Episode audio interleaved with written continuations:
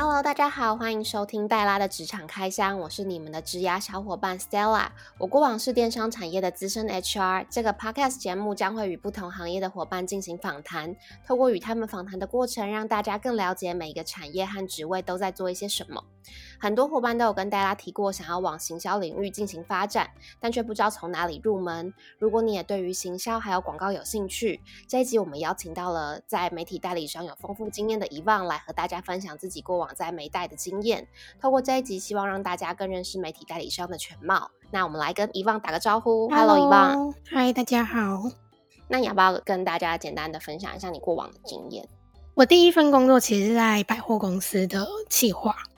然后是刚毕业的时候，透过新鲜人专案进去，那做了一年之后，就有机会到媒体代理商服务。然后我第一份在媒体代理商是做了三年半，嗯，那之后三年半之后，我就毅然决然的去了英国打工度假，嗯，花了半年的时间呢，因为疫情又就回台湾了。那回台湾之后，呃，我也是还是找相关领域的，所以一样又找到，呃，这次就会是本土的媒体代理商，这样就比较以传统媒体操作为主。那前一份工作的就辗转又到了外商的媒体代理商，以数位的广告比较居多。然后后期呢，我现在其实又换了一份工作，那我是在 FMCG 的品牌端去做协助在广告操作上面的事宜，这样。嗯，了解。媒体代理商的工作内容大部分会是什么？呃，媒体代理商不外乎就是我们要看 data，呃，就是我们广告投放之后的数据分析。那如果你在进入这一行，刚开始进入的话，这是比较最基本的工作内容。就像我当年进去的时候，我每一天都是在更新报表，就是把每一个媒广告媒体的数据更新在一个报表里面。那其实可以透过报表去了解更多的事情。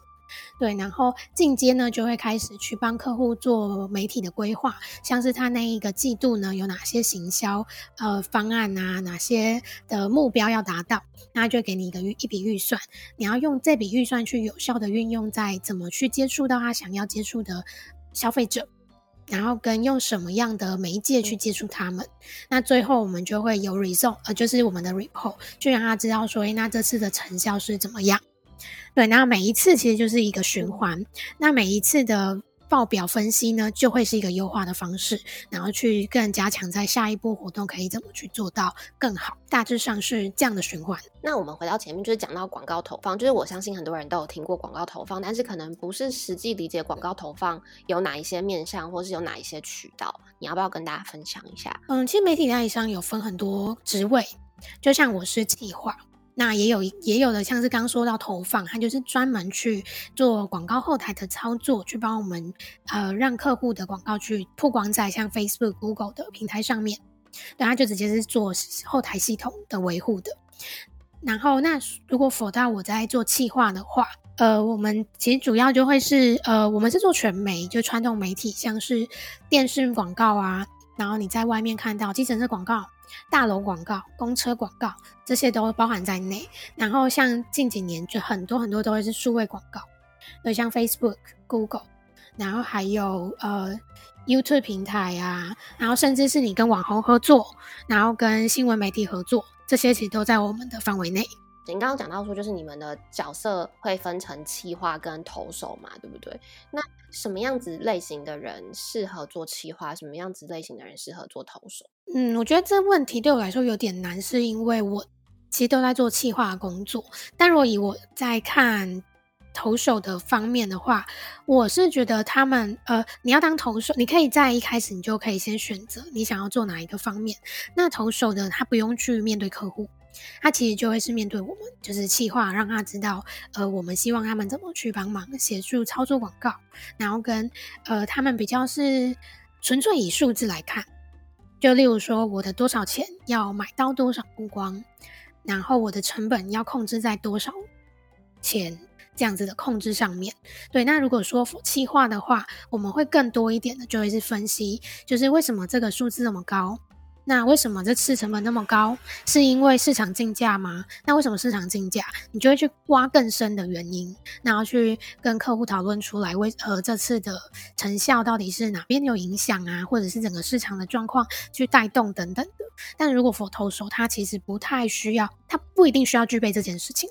那计划需要什么样子的能力？就是以你在这个角色其实做了蛮长一段时间。我觉得细心跟沟通这两件事，因为呃，我们的角色就是像当中间人，我们需要跟客户沟通，然后再把他们的需求转达到像刚刚说的投手，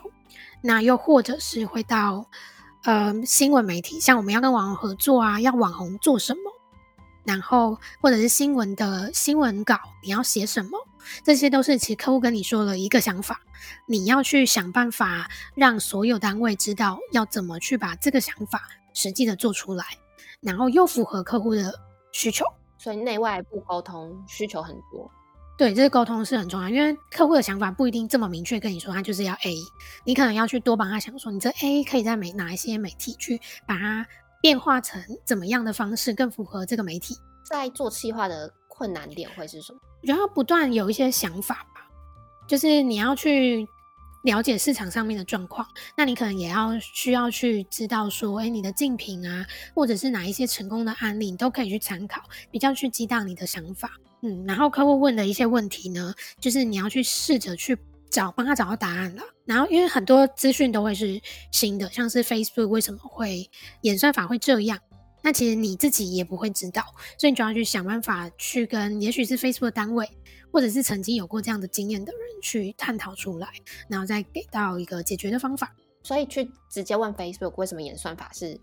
这样子，或是为什么我触及这么差，是可以的吗？呃，不会，这没有人知道答案，所以我们可能就会更多的就会是跟有相关经验的人去讨论出。也也许是哪些结论，那我们可以推测出一些想法。那我觉得这个工作就是你要有想法，你不能没有，就是完全就是人家叫你做什么你就做什么。因为很多都是我们要有自己的想法之后产出，才能有更多的讨论。这让我想到，就是呃，很常会有想要往行销发展的伙伴来问我说，是不是做行销一定要很有创意？你自己本身对于创意这件事情，你觉得对于你的工作内容来说是很需求的吗？我觉得创意很见仁见智。对我来，我像我现在换了一间一个一份工作，我们在媒体代理商。那我对于之前学习的那一套思考方式跟嗯跟发跟活动发想的逻辑，其实在这里就很不适用。那边有那边的创意想法，但我在现在品牌端有他自己的一个创意思维。对，所以我觉得是。要去培养，就是你不能说我在大学或者在学习时间都没有这些想法，我就不适合做，因为你没有做过，你不知道你到底能不能去把你那样的想法去做出来。就是这些都可以学习，我现在也还在学习的路上。在你的工作，就是以媒体代理商来说，他需要创意的地方会是什么？嗯，我觉得媒体代理商创意这件事没有到非常的重，是。广告公广告代理商可能比较是更需求比较大的，因为否媒体代理商，我们的角色会是，呃，客户也许已经有一个想法，或者他已经有素材，因为他已经跟广告公司已经做出来了，他就把素材直接给到媒体代理商，那媒体代理商就会透过他针对他的素材，就是建议比较适合的媒体操作方式，所以我们在素材的产出其实没有这么的庞大。那比较近期比较有可能的，就会是像跟 KOL 的合作。那其实 KOL 这边呢，是以 KOL 的创意发想为主，你不太能去动他们的内容。对，所以我觉得可能否媒体代理商比较会是你要听得懂 brief，呃，听得懂客户的需求，然后你进到媒体，你要把关好这些需求，然后我们只要在中间再多一点点你的想法、你的创意，去把这件事做得更好就好。你刚刚讲到就是广告代理商，我相信很多人就是都听过广告代理商跟媒体代理商，但应该也有很多人不知道这两者之间的区别。你可以跟我们分享一下吗？好，就我所知道的，媒体代理商就是呃，广告代理商是最前端那一步，就是他们可能客户已经有一个产品出来了，那他们在想这个产品要用什么样的形象、什么样的素材内容去跟消费者展示。就例如说，艾迪达出了一双运动鞋，好了，但市面上运动鞋这么多，那这双运动鞋要用什么样的创意发想啊，或者是什么点痛点去跟去跟消费者说话，那就会是广告公司的工作。那我们的工作呢，可能就会是呃，你们产出的这些资讯，那我们怎么在媒体上面运用，或者是我们先抓住了广告代理商提出的这一个痛点，那我们可以用这个痛点去发想。哦哪些媒体很适合去用什么角度去讲这件事情。对，所以我觉得广告就是更前端要凭空想象，可能可能他们有很多设备的 data 可以去做，但是媒体就其实就是会以 follow 这些想法去完成产出就好。所以对于媒代来说，最重要的是你们要对于每个媒体都有很高的了解跟熟悉，对不对？嗯，对，其实是要的。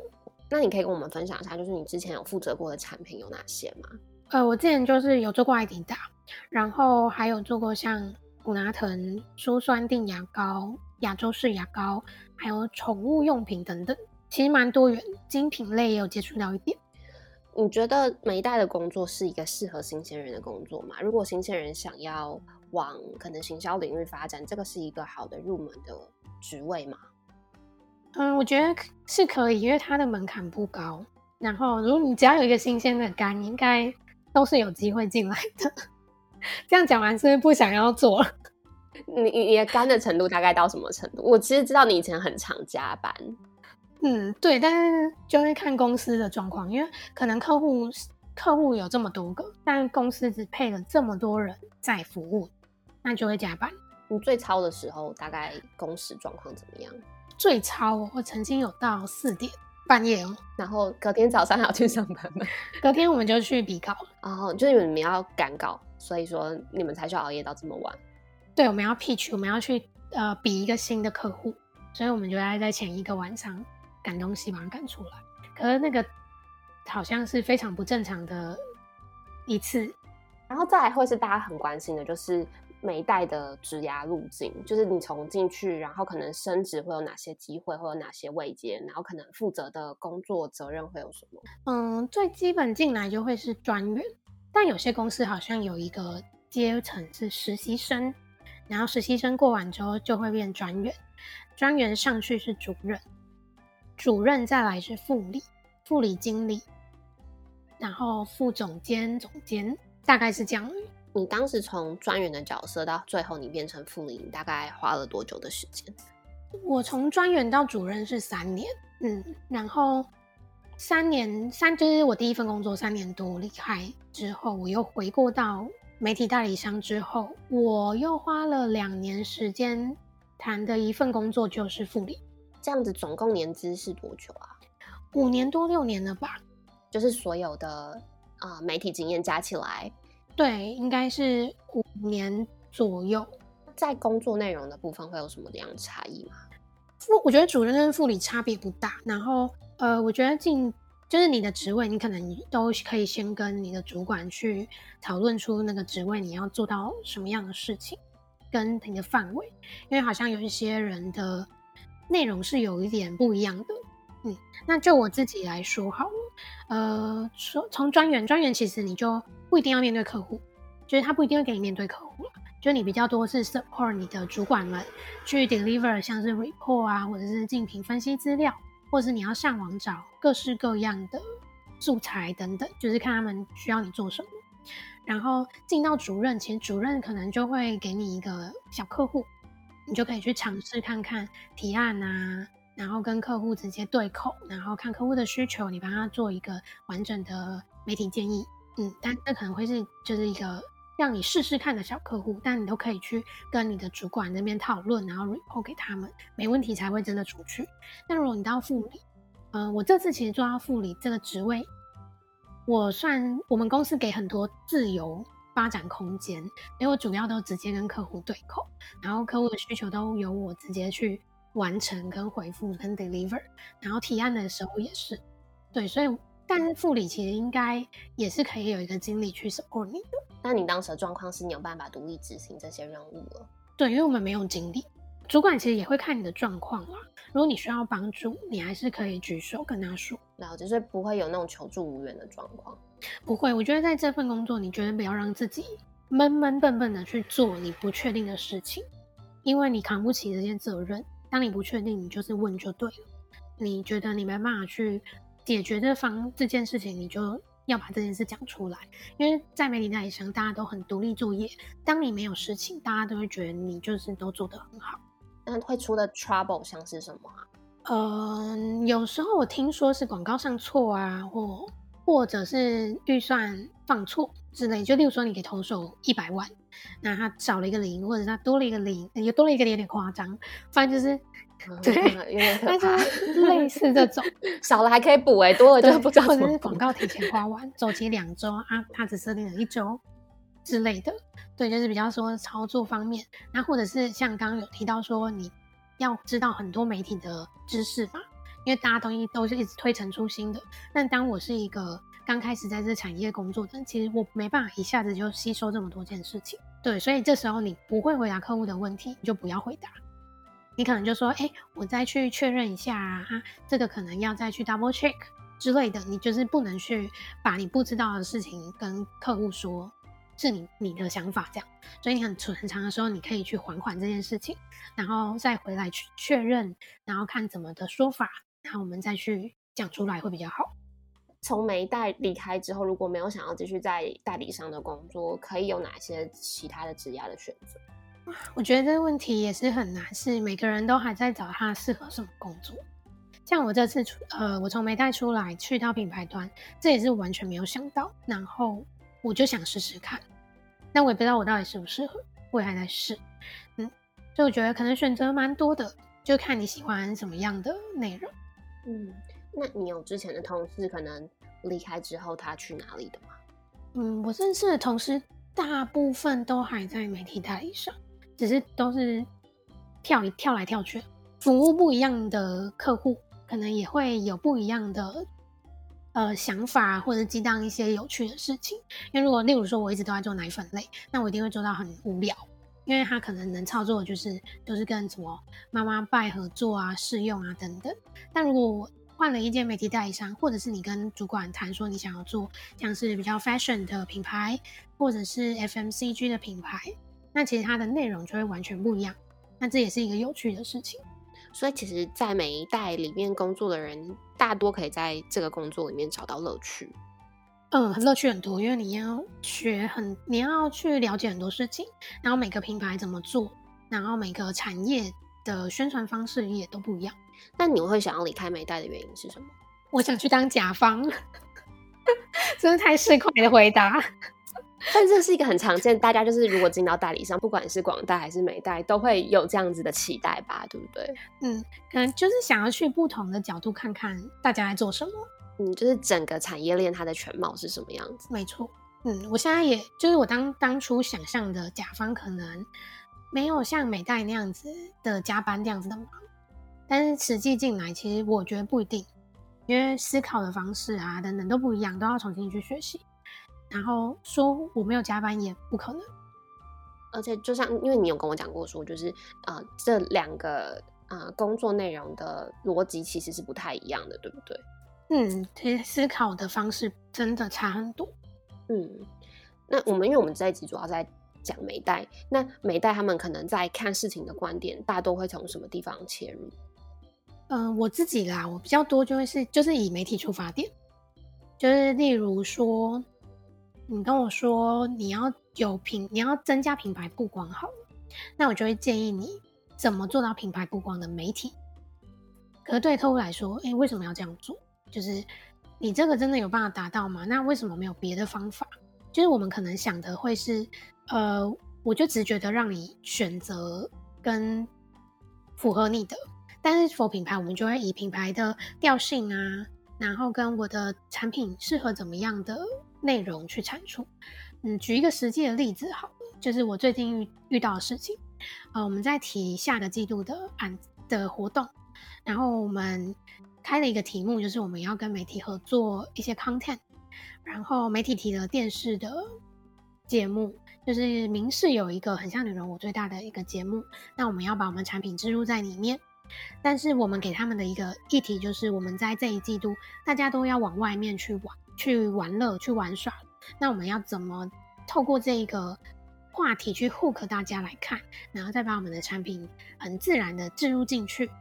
那这个电视节目是不是就不适合？可可是当时媒体就是觉得说，哎，我们就是要介绍我们的产品啊，那我们就是在美妆节目去介绍这产品就好了啊。但其实我们站在美品牌的角度，我们是用一个适合户可大家看，然后再结合我们产品的角度去请他们去帮我们想。所以就就是两件事，他不他可以提提电视节目没有问题，可是我们会想说，那你要用什么的切角去找我们适合的电视节目？嗯，你们通常就是从接收到需求到实际可能广告可以上线，这中间你们会有多久可以准备的时间呢？我们都会尽可能跟客户压到一个月以上，或两个月都有可能。因为像刚刚说要跟媒体合作，其实它制作期就要一个月。那制作期的意思就是我在脚本的产出跟核对就是要一个月，所以他更早的时间就跟我说他的需求，我才能去帮他做这一切的选择。然后我这边因为也有收集了一些，就是大家对于美代的一些疑问，想要来询问你。第一个问题是，刚刚我们可能也有也有聊到，就是美代是不是很难进？不会啊，新鲜人很欢迎。但如果不是本科系相关的，有关系吗？我觉得不限呢，现在应该都很开放。嗯，一零四啊，然后社群平台啊，很多人都在招募，去投吧。通常主管可能会比较看重这个人什么样子的特质。什么样的特质哦？我觉得细心程度嘛，跟你在处理事情的危机处理嘛，危机处理跟你要有自己的想法，因为在我觉得做企，不管做哪一个地方的企划，想有想法是很重要，就是有独立思考的能力。所以这个就是如果在学校有做过一些，比如说产学合作的经验，或者是可能有曾经帮一些品牌操作过一些比较偏实习类别的。一些经验其实都是可以拿出来讲的，对不对？可以，我觉得媒体代理商蛮喜欢。我觉得应该每个面试都他大家都很喜欢听你的经历，就是就算是学校的也可以。对对，都可以讲。我那时候面试也有把我在学校的一些 project 拿出来讲。嗯，然后其实你可以包装的比较像是，你看你去面试哪一种公司，然后你可以用他们的角度去包装你做过的事情。所以像美代可能如果之前有操作过广告，这个会是一个加分的项目。嗯，可以，就代表你对广告是有一定的认识。好，然后第二个是很直接的问题，美代是不是薪水很低很糙？刚进来应该是吧？可是刚进来大家应该差不多啊。哎，大概新鲜人会是落在哪一个区间？我不确定，因为我第一份工作不是在美代，但是我可以分享我进到美代的薪资，一开始是三三十三十 K，三万这样讲吗？嗯，三十就是三万块。OK，但是后面的呃薪水的涨幅的状况呢？我觉得还是要看能力。然后因为在我是在外商的媒体代理商，所以我们每一年都有考核，就是他们会有一个表格去做考核。那那个考核可能已经有对应你几分会多少 percent 的薪资涨幅，所以每一年其实基本上都会有一些些的调整。大概可以到几趴？这个可以分享。我之前是有十趴，但是我不知道别人。然后还有提示：了解媒体代理商之后会好转职吗？之后会往哪里发展呢？嗯，这刚应该有分享。但好转职嘛，我觉得应该是不错，因为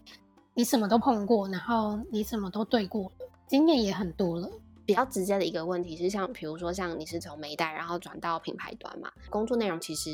呃可以延续的项目相对也是比较少的。那在薪资的部分有因为这样子减少吗？呃，没有诶。我是有帮自己谈到期待的薪资的，嗯，就是比原本在美代当副理的角色的薪资在更好的，对，有成长。但其实我当时在谈这个工作的时候，我有一点 concern，就是我知道转换到品牌端有很多不确定性，然后我要在这么在这个时间点这样转换吗？我不确定。所以我就把薪水谈到我想要的期待值。如果他不要我，那我就是留着，因为我其实对于没带这件这个工作，我没有到我没有不喜欢，我只是有一个心理觉得说我可以去试试看不一样的事情。对，所以我就是压的这些这个点，我就觉得说我要谈到我期待薪资，我再走，没有我就算了。对，所以就是看自己想要的是什么。然后我们刚刚聊到另外一个问题是，未来借由升迁跳槽的薪资成长幅度最快的方式，最快的还是跳槽啊，对不对？当然，因为你在公司，他们不可能给你到很高的薪资调整。分享自己的配博好了，这也是我后期跟同事聊天聊来的一个谈薪资的方式，给大家参考。就是当你要转换工作的时候，因为我们先理解，就是一般。的工作在工作内的每年薪资调幅，可能最高就是十帕。但是如果说你要跳跳工作的话，我觉得可以先用二十趴的方式来谈，就是你可能这是高坎，然后让他看看他是 OK 给你，还是他要再调再往下降，因为通常呃不一定就是马上就会答应嘛，所以就让他们有一个 budget 去去调整。那你自己可以心里说，我十趴就是我的最低，我的 range 就是十到二十之间，这是我的方式。好，那我们今天的节目差不多就到这里喽。好哦，谢谢大家。谢谢你今天收听戴拉的职场开箱，希望你喜欢本集的内容。如果喜欢我们今天的节目，欢迎在 Apple Podcast 或者是 Spotify 留下五星评论。之后我们也会在节目中分享大家的留言。想要学习更多职涯还有求职相关的内容，也可以在 Instagram 搜寻职涯小伙伴 Stella 就可以找到我们喽。本集的节目就到这里，我们下集再见。